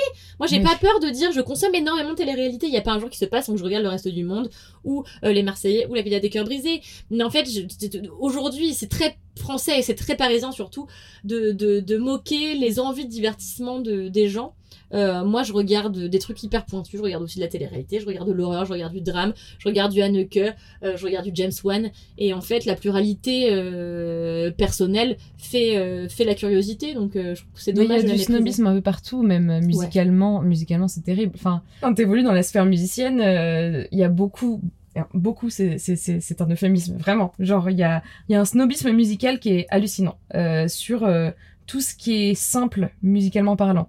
C'est-à-dire que euh, quand t'es bon musicien ou bonne musicienne, t'es censé pouvoir euh, composer des trucs avec des accords compliqués qui sont pas forcément compris par, euh, par les gens qui sont pas élitistes euh, musicalement parlant. Mhm. Euh, Et par les non-musiciens. et par les non-musiciens. C'est-à-dire que tout ce qui est, euh, par exemple, le, ce que certains appellent le jazz mathématique, qui est un truc très, qui, qui est presque dissonant à l'oreille, mais qui techniquement est ouf, euh, du coup ne plaît qu'aux musiciens, parce que techniquement c'est fou, et donc tu te rends compte du- de l'aspect technique. Mais euh, quand tu connais pas l'aspect technique, t'es juste en mode, bah, ça sonne pas hyper joli, quoi. et ça fait déjà un petit temps que je me posais des questions, que je me disais, mais si ces musiques plaisent à autant de monde, euh, les musiques populaires, j'entends, enfin, tout ce qui passe à la radio, etc., ça peut pas être une erreur en soi. Mais, mais moi, j'avais un espèce de snobisme quand même vis-à-vis de ça. J'étais en mode tout ce qui passe à la radio, c'est de la merde. Et euh, je n'écoute que euh, Marcus Miller, qui est un bassiste que j'adore. Mais enfin, voilà, que des trucs hyper jazz, euh, hyper euh, techniques, Est-ce que toi, tu musicalement fais parlant. jazz? Quand je joue, non. Quand je chante, oui, j'aime beaucoup. Oh, tu es chanteuse de jazz. Pas que, mais j'adore. Enfin, c'est, Je je- suis fan trop. de toi à mesure que. Mais en soi, quand tu chantes, il n'y a pas de temps de. A priori, si tu sais chanter, tu peux tout chanter. Le seul truc qui est compliqué, c'est le scat. Mais ça, c'est très Oh, particulier. puis c'est insupportable à écouter. Contrairement à la musique où c'est un peu différent parce que il y a des gammes différentes, etc. Enfin, au niveau de la composition. Après, si t'apprends le morceau de quelqu'un, c'est pareil. Une fois que tu sais jouer d'un instrument, tu peux tout jouer. C'est le niveau de la, de la composition que c'est un peu compliqué. Mais voilà, du coup, je, je me suis libérée de ce snobisme musical euh, et de me dire, en fait, si ça plaît à autant de monde, en fait, le principe de l'art en soi, de mon point de vue, c'est une discussion qu'on a beaucoup eu dans le podcast, euh, ce qui fait art ou ce qui ne fait pas art. Euh, de mon point de vue, ce qui fait art, c'est ce qui fait l'émotion. Et Mhm. du coup, si des musiques qui passent à la radio touchent autant de monde, c'est qu'elles provoquent des émotions. des- Émotion, c'est un mot que j'adore. Allez J'adore le mot Des émotion. émotions chez autant de monde. et donc, elles ont forcément quelque chose d'intéressant à écouter là-dedans. Et tout ça pour dire que du coup, je pense que c'est la même chose au niveau de l'horreur. Il y a un espèce de snobisme. Ouais, tu sais, j'étais, pas- euh, il y a quelques années, j'ai, franchement, je suis pas peu fière de le dire, euh, j'étais jury critique à Gérard May, donc c'est un peu le, le dream de ma Stylé. life. Donc stylé. Gérard May, c'est euh, un, un festival de cinéma fantastique qui a lieu euh, tous les ans, en général fin janvier, début février, euh, dans la ville de Gérard May. Donc c'est l'ancien festival de la Voriaz qui se passait à Voriaz. Et donc là, ça se passe à Gérard May depuis quelques années, donc euh, au bord d'un lac. Donc Gérard May, c'est une petite ville des Vosges. Euh, donc c'est un, un lac qui l'hiver est complètement gelé. Donc tu as cette atmosphère, donc les- les- les- t- t- toute la ville est organisée autour de ce lac, est gelé, avec la brume. Enfin, tu vois, c'est complètement propice Hmm. à un festival de, de cinéma fantastique et de, de cinéma d'horreur plus particulièrement. Et donc j'ai été critique euh, là-bas et c'était une passion, sauf que j'étais un peu déçue parce que pour moi Gérard May c'est euh, un festival populaire, euh, un festival où on se la pète pas, où on vend moon boots, etc. Et j'ai eu des discussions un peu pénibles avec des professionnels du secteur qui étaient encore en train de suranalyser ce qu'on était en train de voir, de se moquer de certains des produits culturels qu'on était en train d'observer et d'analyser. Et en fait, je trouvais que c'était complètement passé à côté de quelque chose, et comme tu dis, à côté de l'émotion. En effet, il y a des films qui coûtent pas cher, qui ont été mal réalisés, mais qui dégagent quelque chose, parfois de drôle malgré eux, mais en fait, se moquer, c'est quand même une émotion. Ressentir de la gêne et tout, c'est déjà que t'as réussi un pari, celui de provoquer quelque chose chez quelqu'un. Oui. Moi, il y a plein de films qui ne me provoquent rien, c'est là que je dis qu'un film est raté. C'est donc, je te rejoins complètement sur ce truc de l'émotion. Euh, tu vois, par exemple, Tenet, ça ne m'a rien évoqué, Mm. ça n'a provoqué aucune espèce d'émotion, si ce n'est euh, l'ennui, euh, n'a rien provoqué chez moi. Donc j'estime que même si on provoque du dégoût, même si on provoque euh, peut-être de l'incompréhension, une une forme de, de, de- je sais pas, quelque chose de quasiment épidermique, c'est que ton film, quelque part, il est réussi. Hmm. Et donc, je déteste le mépris qu'on a vis-à-vis du cinéma et surtout du cinéma d'horreur, parce que t'as déjà le, le mépris pour le cinéma de manière générale, mais alors, quand c'est encore une niche, si t'as encore des gens Mm. qui sont dans la critique de la niche, Putain, on s'en sort jamais, les gars, quoi. Venez, on dit c'est cool. Les gars, ils ont réussi un film avec, je sais pas, 500 000 euros, ce qui est rien, tu vois. Ils ont réussi un film. Bon, c'est mal joué, mais c'est connerie, tu vois. Et moi, ça me touche en fait, donc euh, ouais, donc ouais, donc l'horreur est méprisée, sous-estimée. Les gens n'aiment que le cinéma de James Wan, ou alors il faut taper sur du Carpenter. C'est très à la mode de dire qu'on, enfin, ça a toujours été à la mode de dire qu'on aimait Carpenter. Mais en fait, avez-vous vu du Carpenter Moi, j'adore Carpenter, c'est ma spécialité. Mais avez-vous vu du Carpenter aujourd'hui? Revoyez-vous des vieux Carpenter en 2021 Euh, Dites-moi que c'est du génie. Hmm. Vous êtes hypocrite, tu vois, ou vous êtes beaucoup trop snob. Euh, mais en réalité, aujourd'hui, tu, tu regardes les premiers films de Carpenter, c'est à chier, tu vois. Donc, euh, et ouais, l'horreur souffre encore euh, énormément de de mépris et c'est extrêmement dommage. Je pense qu'on devrait redorer le blason de l'horreur, qui a été redoré, cela dit, il y a quelques années avec Grave. Parce que Grave, ça cochait les. C'est vrai, il faut que tu vois, Julia Ducournau, c'est très bien ce qu'elle fait. Elle sort un film qui est à Cannes, là, qui, qui de, de- je serai à Cannes, évidemment, le. Et si juillet. Grave, si tu veux, ça cochait un peu toutes les cases de l'horreur qui, qui est censée être applaudie, c'est-à-dire que c'est euh, de l'horreur qui visuellement est super, film réalisé avec 3 millions d'euros, donc c'est déjà pas mal pour un film d'horreur français. Il est plastiquement euh, hyper réussi, euh, il fait film d'auteur, à la fois il est féministe, il est ultra social, on parle végétalisme, véganisme, on parle critique de, enfin, ça critique énormément de choses, mais voilà, donc il y a quand même, des consensus, on s'accorde à dire que ce genre de films sont très bons.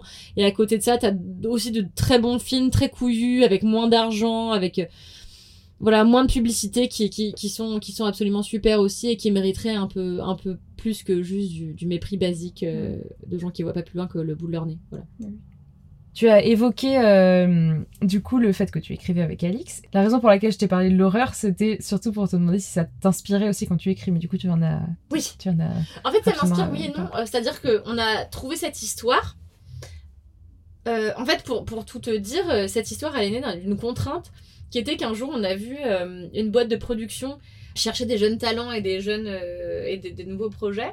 Du coup, on a postulé, mais du coup, on a créé une histoire pour ce truc-là, parce qu'on Mm. avait envie d'être produite. Bon, ça s'est pas fait, Euh, mais c'est très bien, parce qu'en fait, c'était un film, et on s'est rendu compte que notre sujet, c'était pas exploitable en un film, c'était exploitable en une série. Donc, on a changé de format. En tout cas, si moi, demain, je fallait que j'écrive des films et des séries, ce que je fais actuellement, sans que personne ne me demande quoi que ce soit, ce serait pas de l'horreur que j'écrirais, non. Parce que c'est pas ce qui me drive de prime abord. Moi, j'aime écrire des drames humains. Alors évidemment, tu peux écrire des drames humains et les, les lisser, les polisser, les, les travestir en, en horreur. Mais euh, non, je préfère écrire euh, des histoires plus ancrées dans notre quotidien à nous toutes. Euh, donc non, c'est pas ce que j'écrirais. Ça m'inspire, euh, c'est pas ce que je ferais de ma vie. Oui, d'accord. C'est pas ce que je Mm. ferais de ma vie. Moi, mon but, ce serait vraiment... Ouais, ce serait de faire du... Enfin, mon but, c'est d'être audiard, quoi. Voilà, tout- Petit but, en a toute- en priori. toute modestie, quoi. voilà, mon but, c'est d'être Jacques Audiard. Alors, alors là, virage dans le podcast. Oula Il me semble savoir que tu aimes aussi beaucoup la cuisine. Ah oui, c'est Oui. pas que j'aime la cuisine. En fait, euh, j'aime pas particulièrement passer ma vie euh, dans les semences de la nature, à couper des trucs, avoir du jus partout sur la gueule. J'aime pas particulièrement ça. J'aime me, j'aime pas me nourrir, j'aime le bien manger. Mais je dis pas ça pour rigoler. J'aime vraiment le bien manger. Je suis fine gastronome, en tout cas j'essaye. Donc je pense que si on aime vraiment bien manger, on apprend à cuisiner. Donc pour moi, tous les gens qui disent qu'ils aiment euh, la bouffe, qu'ils aiment vraiment la bouffe hein, et qui savent pas cuisiner, pour moi c'est des menteurs. Enfin pour moi c'est des impostures. voilà, j'ai un avis très arrêté. sur- Je comprends, c'est vie arrêtée. Alors, je vais faire une différence parce que je vais dire des scènes de nourriture, mais je vais faire une différence entre les scènes des gens qui mangent et les scènes des gens qui ont des gros repas ou qui cuisinent beaucoup. Est-ce que c'est un truc qui peut t'inspirer ou, ou même toi quand t'écris, est-ce que tu parles beaucoup de nourriture ou pas? C'est bizarre comme question. c'est hein, mais- très marrant, j'avais jamais pensé à ça. je m'étais jamais posé la question. La bouffe a une place dans la série qu'on écrit avec Alix par exemple déterminante. Et je m'étais même pas posé la question du rapport à direct à mes envies de cuisiner. C'est marrant. Putain. Euh, mais elle a une place déterminante en fait dans le scénario. Elle relève même du twist en fait de notre... Donc c'est très marrant que tu me parles de ça.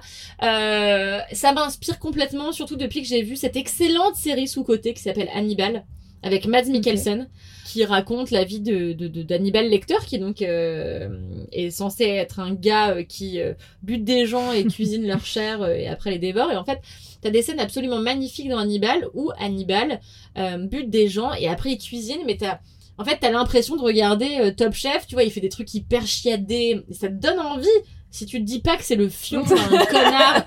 T'as presque envie de le bouffer tu vois.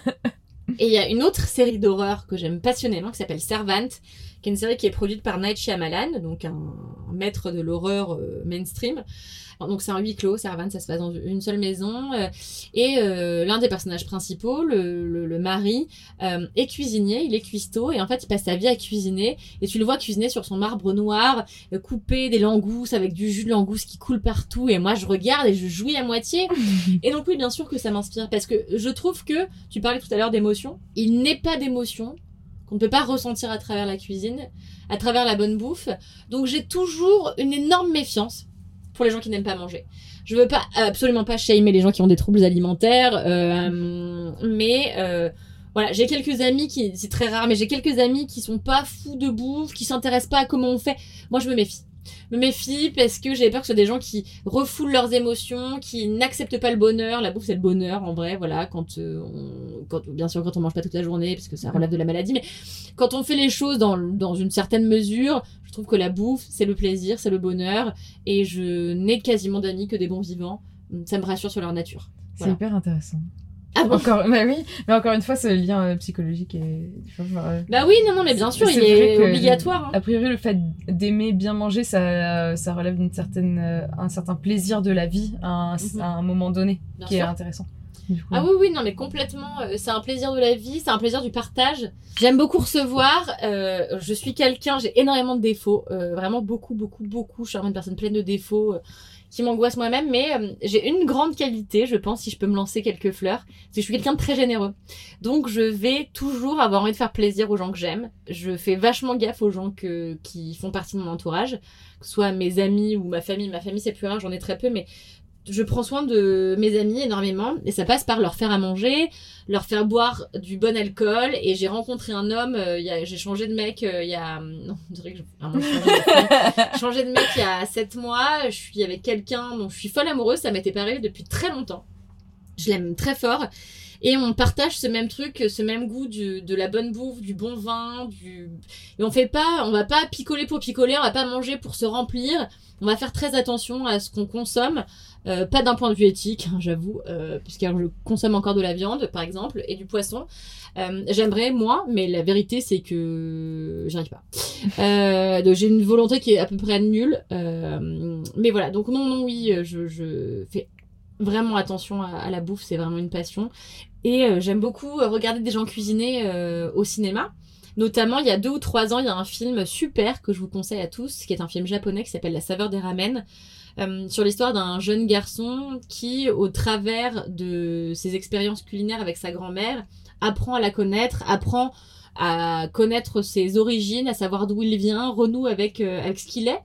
Et j'ai trouvé ça super intéressant parce que la cuisine, au-delà d'être juste quelque chose qui vous permet de vous nourrir, c'est se, se reconnecter à, à ce qu'on est profondément, à ses origines. Enfin, pour moi, la bouffe, ça me rappelle, tu vois, je suis issue d'un mariage multiculturel. J'ai une maman qui est française d'origine euh, roumaine et un papa qui est mauricien d'origine indienne. Euh, je connais très peu euh, les origines de ma mère sont des origines avec lesquelles j'ai absolument pas reconnecté, mais euh, j'ai été beaucoup de fois à l'île Maurice et je connais un peu le sud de l'Inde. Et la cuisine m'a permis de comprendre mieux ma grand-mère. Elle était végane, elle ne cuisinait que, de que des légumes. Elle m'a fait découvrir des trucs extraordinaires parce que, en vrai, le véganisme ici, souvent, ça paraît très chiant Mm. parce qu'on bouffe du tofu avec des légumes de merde. Parce qu'en vrai, en France, on a des légumes de merde. Et euh, quand tu bouffes vegan euh, en Inde, t'as des trucs extraordinaires parce que t'as des produits exotiques absolument sublimes.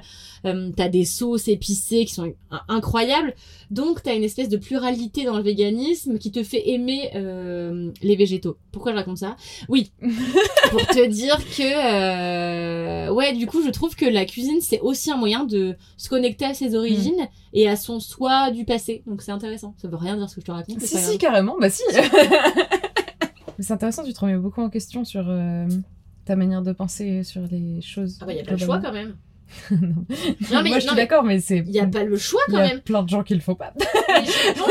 Je, sais pas si les gens le font pas ou si les gens montrent pas qu'ils le font parce que souvent se remettre en question c'est synonyme de vulnérabilité et la vulnérabilité c'est un sentiment qui est très peu apprécié en communauté c'est un sentiment qu'on expose très peu aux autres donc je pense qu'il y a surtout des gens qui n'osent pas être vulnérables en public je pense que tout le monde je pense que c'est le propre de l'humain de se remettre en question moi d'être un imbécile fini auquel cas on doit être vachement plus heureux que ce qu'on est nous qui nous remettons en question en permanence et qui avance ce syndrome de l'imposteur même si j'aime de moins en moins ce terme mais euh, ouais, non, évidemment que la remise en question, elle est absolument euh, indispensable dans un processus de. Mais même pas de création, dans un processus de être un être humain décent, tu vois. Oui, oui, oui. C'est se remettre en question, c'est pas être un fils d'up en permanence en train de te dire que ce que tu c'est du génie, tu vois. Enfin, je, perso, je connais aucune personne comme ça. Et surtout, j'ai pas envie de rencontrer des gens Ouais, qui ne ouais, se remettent pas en question. Du tout, du tout, du tout, du tout, du tout. Voilà. C'est quoi qui te dérange dans le syndrome de l'imposteur? Alors c'est la même chose qui me dérange dans le syndrome de, enfin dans le, dans plein de, enfin c'est la sémantique en fait, c'est juste en ce moment et depuis quelques années, t'as des expressions, des tournures de phrases et un vocabulaire qui revient tout le temps. Moi j'ai horreur du phénomène de mode dans tous les domaines de la vie. Donc le syndrome de l'imposteur, la sororité, le terme même de féminisme sont des Mhm. termes qui, même si j'embrasse leur concept à l'origine, finissent par me hérisser le poil parce qu'ils deviennent génériques et parce qu'ils deviennent des phénomènes de mode et qu'on oublie totalement la racine de ce que sont ces, enfin le, le signifiant de ce, que sont ces, ces mots pour en faire des phénomènes de société sur lesquels il fait bon écrire des articles, des films, des séries, des bouquins. Voilà, donc en fait, dès qu'un truc devient la mode, comme le syndrome de l'imposteur, on se dit voilà, non mais ça, ça doit être le syndrome de l'imposteur, tu vois ça me fait chier. Voilà, ça me fait chier à crever. Euh, tu vois, le terme de sororité, qui est un terme ultra, euh, ultra positif à Mhm. l'origine, toutes les meufs qui me disent ouais mais la sororité ah. et en fait derrière elles se tirent dans les pattes ben, j'ai envie de me suicider tu vois parce que mais vraiment parce que je me dis vous n'avez pas capté l'essence même du mot que vous utilisez donc en fait what the fuck donc non j'ai de, de toute manière j'ai horreur de la tendance Donc, je, je pense que même dans le Mhm. vocabulaire ça se, ça se transmet Donc oui, c'est c'est le seul truc. Sinon, évidemment, que le syndrome de l'imposteur, on l'a tous. Évidemment que ça, ça, c'est quelque chose qui explique très bien ce qu'on ressent, ce truc de te sentir jamais à ta place et d'avoir l'impression que t'es que dès que t'arrives quelque part, ben, en fait, t'es une imposture. Alors qu'en réalité, non, tu es arrivé là parce que tu le mérites, parce que tu le vaux bien. Mais en fait, ça fait écho à ce qu'on. Oui. L'Oréal. ça fait écho à ce qu'on disait tout à l'heure de Julia Cameron, tu vois. C'est encore une fois cette partie gauche de ton cerveau qui dit que t'es une merde parce qu'elle veut que ta vie soit safe, que tu sois. que t'es dans une certaine. dans un certain chemin, dans une certaine ligne. Et évidemment que. euh, le syndrome de l'imposteur, à mon avis, c'est une manifestation. Alors, c'est mon interprétation. hein, Voilà, je me faire engueuler par tous les gens dont c'est la spécialité. Mais je pense que le, syndrome de l'imposteur, c'est une manifestation de cette partie gauche de ton cerveau qui essaie de te faire euh, filer droit et que tu ailles pas en dehors des lignes et que tu fasses ce pourquoi tu as été programmé, peut-être culturellement, socialement parlant et, et même euh, par tes parents. Il est important de rappeler aux gens que en fait, c'est. Je, je sais pas s'il y a des gens qui vont nous écouter qui sont des jeunes personnes qui ont envie de se lancer dans ce processus extrêmement cruel qui est celui de l'écriture. Mais il est important de rappeler que vous n'êtes pas seul. Et que c'est. Je pense qu'aujourd'hui, tout le monde veut être écrivain. Tout le monde veut écrire aussi des séries pour Netflix ou des films pour Arte. Je sais pas si avant l'ère du SVOD, par exemple, de la SVOD, pardon, les gens avaient autant envie de soumettre des idées. C'est-à-dire qu'avant n'existait que le cinéma et la télévision, donc Mhm. les canaux étaient finalement assez, assez peu euh, nombreux et assez fermés. Donc je pense que les gens se sentaient ni légitimes ni forcément euh, euh, en détention des contacts suffisants pour soumettre leurs idées. Sauf qu'aujourd'hui, avec la naissance de Netflix, Apple TV, Amazon, OCS, etc., tout le monde a un peu envie que ces idées arrivent dans le foyer des gens. Et c'est normal parce que ça nous semble si simple. Il suffit d'allumer la télé et on tombe sur un catalogue extraordinaire de, de, de produits, enfin d'œuvres. Et euh, je pense que du coup, tout le monde a envie d'avoir un peu son heure de gloire parce qu'elle semble simple à avoir.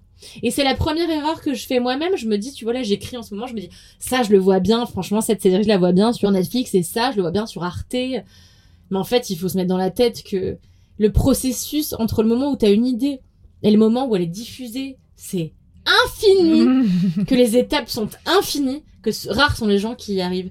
Et c'est pas pour démotiver euh, les gens, au contraire, moi je suis en train de m'atteler à un job qui n'est pas le mien, je suis en train de changer de carrière et je n'ai même pas peur.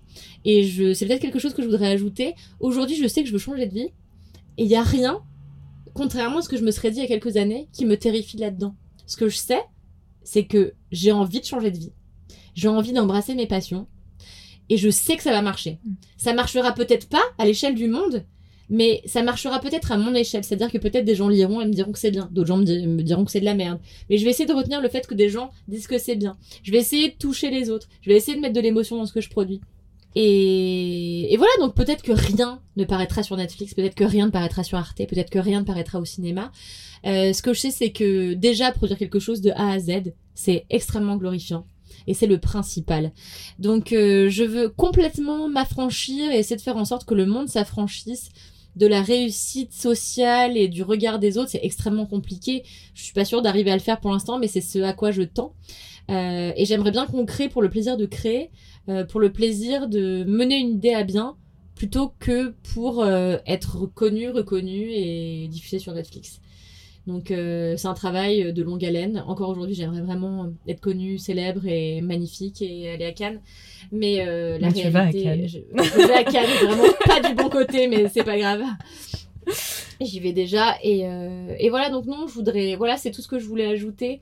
Je pense que au-delà de la reconnaissance qui est induite un petit peu au, au métier de créateur, il faut surtout être aligné avec euh, les raisons pour lesquelles on a voulu créer au départ qui sont souvent des volontés de euh, d'extérioriser des envies profondes et de partager des émotions.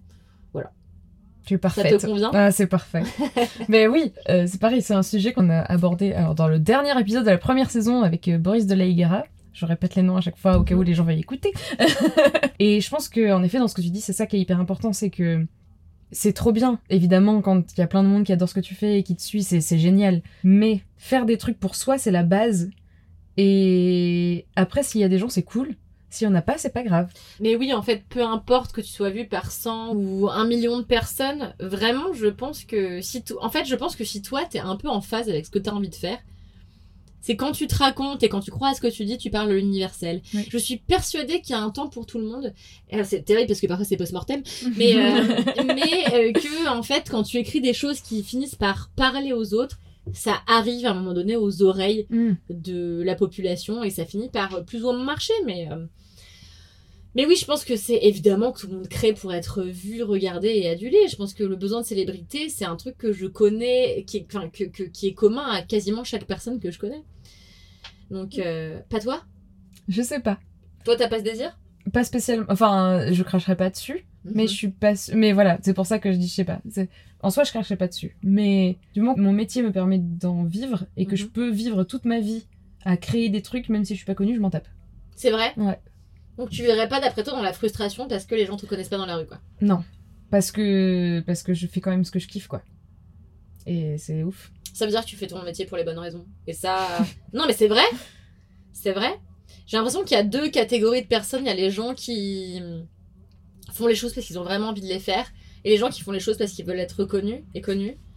Et je pense que les seuls gens qui perdurent et qui ne tombent pas malades sont les gens qui font les choses parce qu'ils ont envie de les faire. Oui. Pas parce qu'ils ont envie d'être Mais c'est ça, c'est qu'en fait, sinon, ça te, si t'as pas le, le retour sur investissement, pire expression dans le milieu artistique, mais c'est comme ça que ça, on peut dire ça. C'est la- c'est le monde Oui, voilà. Euh, ça peut te rendre fou- ouf, quoi. Et pour autant, il, y a, il se passe tellement de trucs dans le milieu artistique qu'il y a peu de chances que t'aies un retour sur investissement Ouais. avec des gros guillemets avec les doigts. Bien sûr. Donc ça peut. C'est vrai que nos peut choix être sont affichés, triste, c'est si mal. hein. Donc Ouais. la vie peut être très triste. Ouais, ouais. En vrai. Donc, partir du principe que déjà tu fais ce que tu fais parce que t'aimes ça, c'est déjà trop ouf. Et après, si en plus de ça, il y a des gens qui te reconnaissent, c'est- c'est bien, mais c'est du plus. C'est comme ce. Je vais faire un parallèle qui n'a rien à voir, mais, mais soit. C'est comme euh, ce truc quand t'es euh, plus jeune et que t'as absolument envie d'être en couple et que t'as l'impression que t'es hyper malheureux quand t'es pas en couple. Et qu'en fait, après, tu comprends que déjà, il faut être bien seul et une fois que t'es bien seul, la personne que tu vas aimer ou qui va t'aimer, ça va être du positif en plus et que c'est pas une personne qui va te soigner complètement. Il faut déjà que toi tu sois bien Mhm. et la personne ça va être du plus. Et C'est ben un excellent parallèle. chose. Ah bon, merci. Non, c'est un excellent parallèle, c'est exactement ça. ça. ça veut dire que tu vis ton art de manière saine, enfin tes arts, puisque tu en as 14, mais, euh, mais de manière saine. Et je trouve que c'est très rare parce que j'ai vraiment l'impression qu'il y a l'envie aujourd'hui de créer pour la finalité qui est la célébrité. Et du coup, je trouve que ça pervertit totalement ce qu'est l'art en, en lui-même. Donc euh, c'est et à la fois moi pareil évidemment que j'ai envie d'être célèbre donc enfin tu vois c'est très oui, on peut être conscient sûr. de choses et, et désirer quand même le truc qu'on critique Oui, bien sûr. ça, c'est totalement possible et humain. Donc, de toute façon, euh, tous ces rapports-là, à- qui, qui ont trait directement à l'ego, sont extrêmement compliqués à analyser, à surpasser, à épouser. euh, voilà. Moi-même, je cherche actuellement, euh, euh, je cherche où est ma place dans le processus créatif entre l'ego et juste le désir et la volonté de s'accomplir et celle de juste sortir des trucs de ma tête. C'est très compliqué, je suis pas sûre en plus qu'il faille choisir. Ouais, je pense que le jour où tu résous le truc, c'est que tu peux plus écrire.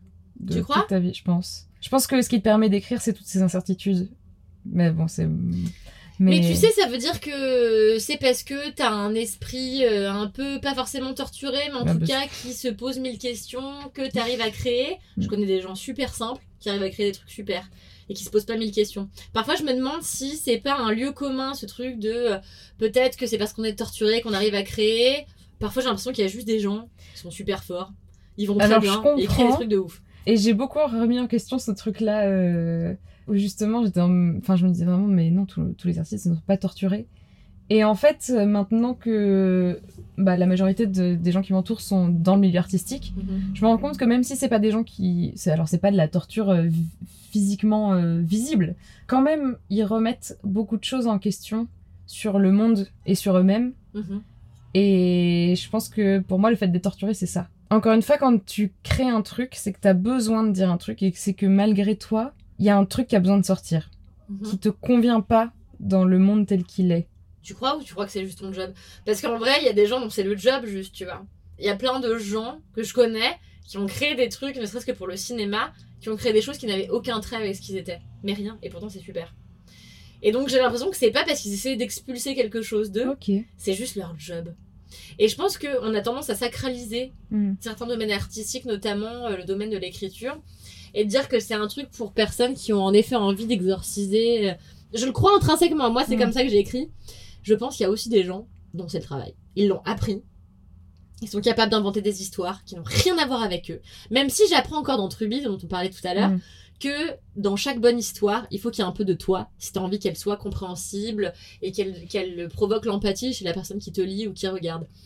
Donc je suis partagée, mais je pense qu'il y a aussi des gens euh, dont l'apprentissage a fait qu'aujourd'hui c'est juste un métier et qui s'affranchissent totalement d'une quelconque notion euh, empathique et, Mhm. euh, et euh, personnelle. Mais peut-être que je me trompe. Est-ce que on passerait à l'histoire que tout le monde doit continuer? Ah oui, oui, oui, si tu Oui. veux.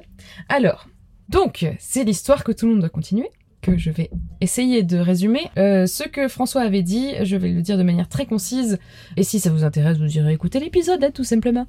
Il y a un jeune homme de nom Eudes qui a hérité d'une caméra Super 8 de son grand-père qui est mort il y a une dizaine d'années, et il va filmer dans la forêt.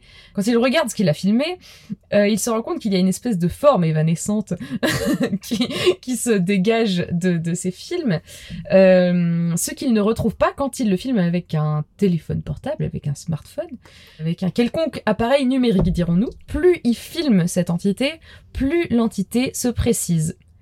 Voilà, c'est ce que nous savons jusqu'à maintenant. Kalindi, Donc alors Jean-Eudes, euh, Jean-Eudes ce qu'il aime, c'est Eudes, pas Jean. Merde, c'est Eudes. Eudes, en fait, Eudes a le sens du spectacle. Eudes, il faut savoir qu'il est déjà fan de films d'horreur. Donc il vient pas de n'importe où. C'est-à-dire qu'on ne sait pas vraiment si Eudes voit vraiment ce qu'il voit euh, sur euh, les vidéos qu'il a filmées ou s'il les imagine totalement. Et Eudes ayant le sens du spectacle, il observe ces vidéos dans un espèce de grenier, qui est le grenier de sa mère. Et Eudes, comme il a vu cette forme en effet évanescente qui se précise au fur et à mesure qu'il filme, il se dit qu'il ne peut plus être le seul témoin de ces espèces de. Du coup, il se dit, tiens, tant qu'à avoir une matière fascinante et extraordinaire entre les mains, il est temps que je convie du public à une euh, projection personnelle de mon travail euh, en forêt. Rappelons-le, il était en forêt. Tout à fait. Il convie donc plusieurs personnes, notamment son ami euh, Philibert, son autre ami Philémon et son autre ami Philippe, car il ne fréquente que des personnes euh, volontairement euh, dont le prénom commence par Phi. Et, J'adore. et bien sûr, puisqu'il convient de le faire, étant donné que c'est sa demeure, il convie également sa mère, Fizrude. C'est pour ça qu'il appelle, il cherche que des gens qui commencent par Ouais. parce que sa mère s'appelle Fizrude et son père Fizrup, et évidemment, c'est pour cela. Donc il convie sa mère, son père étant décédé, euh, écrasé par un train à grande vitesse euh, quelques années auparavant, nous dirons quatre. Il convoque sa mère Fizrude dans son grenier. Et donc sa mère monte, euh, elle s'installe dans le grenier, évidemment, notre ami Eudes a fait toute une espèce de mise en scène. Il a mis plein de fauteuils en velours, comme si on était au cinéma, devant la toile sur laquelle il diffuserait son film avec sa caméra Super 8. Malheureusement pour lui, comme il a peu d'amis, étant donné qu'il vit complètement euh, dans sa tête, il n'a que trois amis, donc il commence par Phi, ce sont les seules personnes qu'il connaît qui commencent par Phi, donc c'est pour ça qu'il les a invités. Et donc il n'a pas d'autres amis, puisque tous les autres personnes qu'il connaît, eh ben, euh, ont des prénoms qui commencent par d'autres sonorités. Donc, euh, du coup, seules quatre personnes viennent à sa projection, ses trois amis et sa mère. Et donc, c'est un moment très important pour Eudes, parce qu'il croit détenir enfin ce pourquoi il a vécu toute sa vie. C'est-à-dire, en fait, Eudes, il faut savoir aussi que c'est un enfant unique qui s'est beaucoup ennuyé. Il s'est beaucoup ennuyé et un peu comme Pierre qui criait au loup, il a euh, raconté des histoires un peu horrifiques et au début les gens, euh, enfin tout le monde lui disait mais Eudes tu racontes n'importe quoi. Donc Eudes était vexé parce qu'il était persuadé que le matériau qu'il euh, qu'il donnait était un matériau intéressant, mais en effet tout ce qu'il ne tout ce qu'il présentait n'était que fiction. Donc là pour la première fois il a l'impression que ce qu'il présente est quelque chose qui est vraiment arrivé. Voilà il a été avec sa Super 8 en forêt à la recherche d'un frisson, il a été à la recherche d'une histoire. Et il s'avère que voilà, il a chopé cette forme évanescente, impossible de la filmer à l'iPhone. Enfin vraiment, il se dit putain, c'est la chance de ma vie. Je vais impressionner les gens, les gens vont kiffer. Enfin en tout cas mes trois amis et ma mère. Voilà, donc il commence à diffuser sa vidéo. Il dit à tout le monde, il fait un petit discours quand même avant. Il dit voilà, je vous préviens, ce que je vais vous montrer, c'est pas pour les âmes sensibles. Donc Philémon, toi qui es un peu sensible, euh, je t'oblige pas à rester. Philémon dit, tu me prends pour qui de toute façon euh, Ouais, euh, chaque fois tu nous montres des trucs, c'est des faux trucs, euh, donc bah les coups, je reste. Donc Philémon reste, et... Euh... et eux dit, ok, euh... eh bien c'est parti. Et donc il diffuse son film, et là, surprise. Ses trois amis lui disent, mais attends, qu'est-ce que tu nous montres là?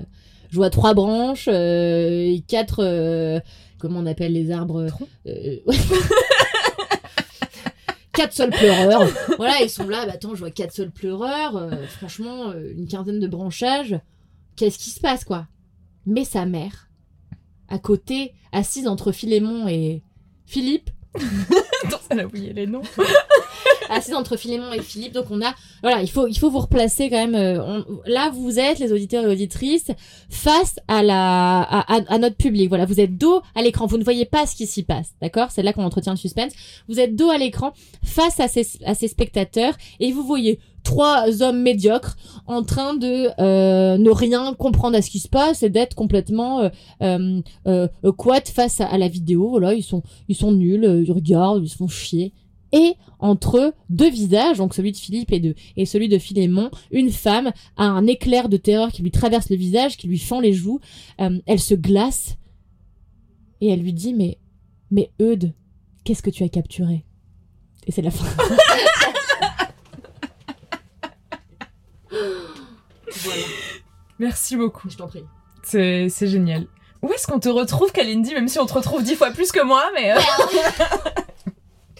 alors en ce moment, vous me retrouvez euh, dans, euh, sur assez peu de canaux euh, en réalité.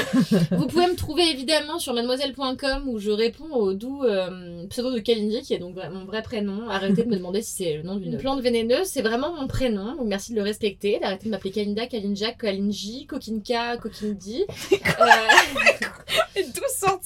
Bah, vraiment de l'imagination de personnes assez âgées. Euh, donc vous me retrouvez sur mademoiselle.com, vous me retrouvez aussi sur Instagram où je suis Cal. Et euh, bon, c'est à peu près tout puisque je préfère ne pas vous orienter sur euh, mon profil sur YouTube. N'ayant eu que très peu de succès, comme je vous disais au début de cet épisode, si vous écoutez, vous le savez. Voilà, mais je suis toujours ravie de répondre aux messages sur Instagram, donc n'hésitez pas à m'écrire, n'hésitez pas à lire mes articles, ils ne sont pas tous de qualité égale. Je ne vais pas vous mentir. Euh, je déteste, et je tiens à le préciser, je déteste la chronique de Bridgerton. Je déteste, donc ça ne sert à rien de venir m'insulter euh, euh, sur Instagram, car je déteste et mon choix, c'est mon droit. Donc arrêtez de venir me dire que je suis une merde, et achetez-vous un, peu de goût, voilà. Sinon, j'embrasse tout à chacun. Et j'adore parler dans un micro, donc tu me réinvites quand tu veux, Mélanie. Avec grand plaisir. En ce qui concerne le podcast, vous pouvez évidemment le retrouver là où vous êtes en train de l'écouter, probablement si vous êtes sur euh, une application de podcast euh, quelconque. Vous pouvez aussi le retrouver sur YouTube, ma chaîne YouTube étant Mélissa Brézé, tel mon nom et mon prénom, et Brézé s'écrivant B-R-A-I-Z-E-T. Vous pouvez également retrouver le podcast sur Instagram, Donne underscore podcast, évidemment. Vous pouvez évidemment euh, écouter sur Apple Podcast et mettre 5 étoiles Oui Merci J'ai- Ça vraiment mis deux secondes à monter à mon cerveau. 5 étoiles Je vais pas faire de contextualisation, mais c'est pas grave, c'est drôle. Merci d'avoir Je fait peux ça. sur Ah, je, je suis trop touchée. c'est arrivé dans mon podcast. Euh, sur ce, je vous souhaite une agréable journée, soirée, matinée, nuit, ce que vous êtes en train de faire. Et je vous dis à la prochaine fois. Et merci beaucoup, Kalindi, d'avoir été là. Mais je t'en prie C'était super Et à la prochaine